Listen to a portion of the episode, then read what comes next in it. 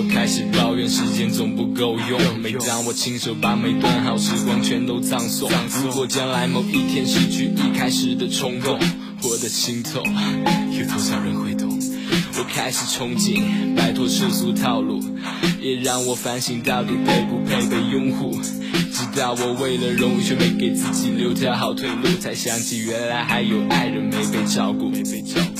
在二零一五年底，我听到了第一首流行歌，节奏的冲击，世界的噪音，让我踏上了不归车。我把伙食费省下，买了 keyboard，向别人学习写歌，却没料到未来的生活充满我自己布下的坎坷。直到后来的一天，第一次登上了期待已久的舞台，抱着幻想，踩着音响，把自己写的歌唱出来。面对观众的嘲笑，对手的骄傲，我像个无助的小孩。唯一机会的垮台，成了我一生难以挥散的雾霾。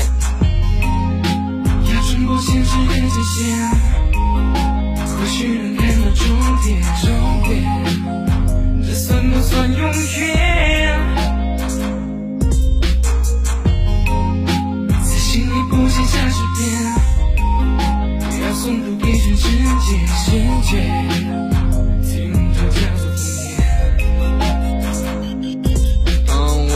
我把吉他扔到了角落，泪光在眼角闪烁。成绩一落千丈，遭到了父母一次次的数落。几个长夜低声苦坐，几个黎明希望打破。梦想的空中花园化成灰烬，将我淹没。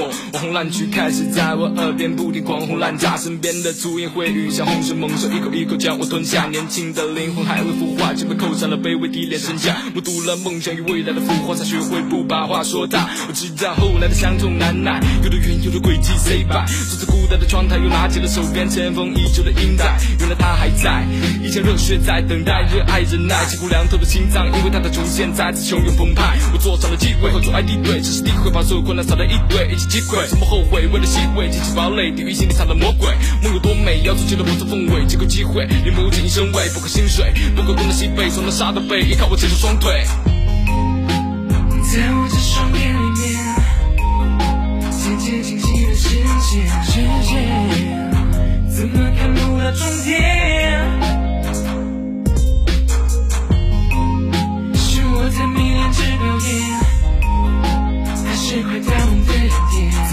这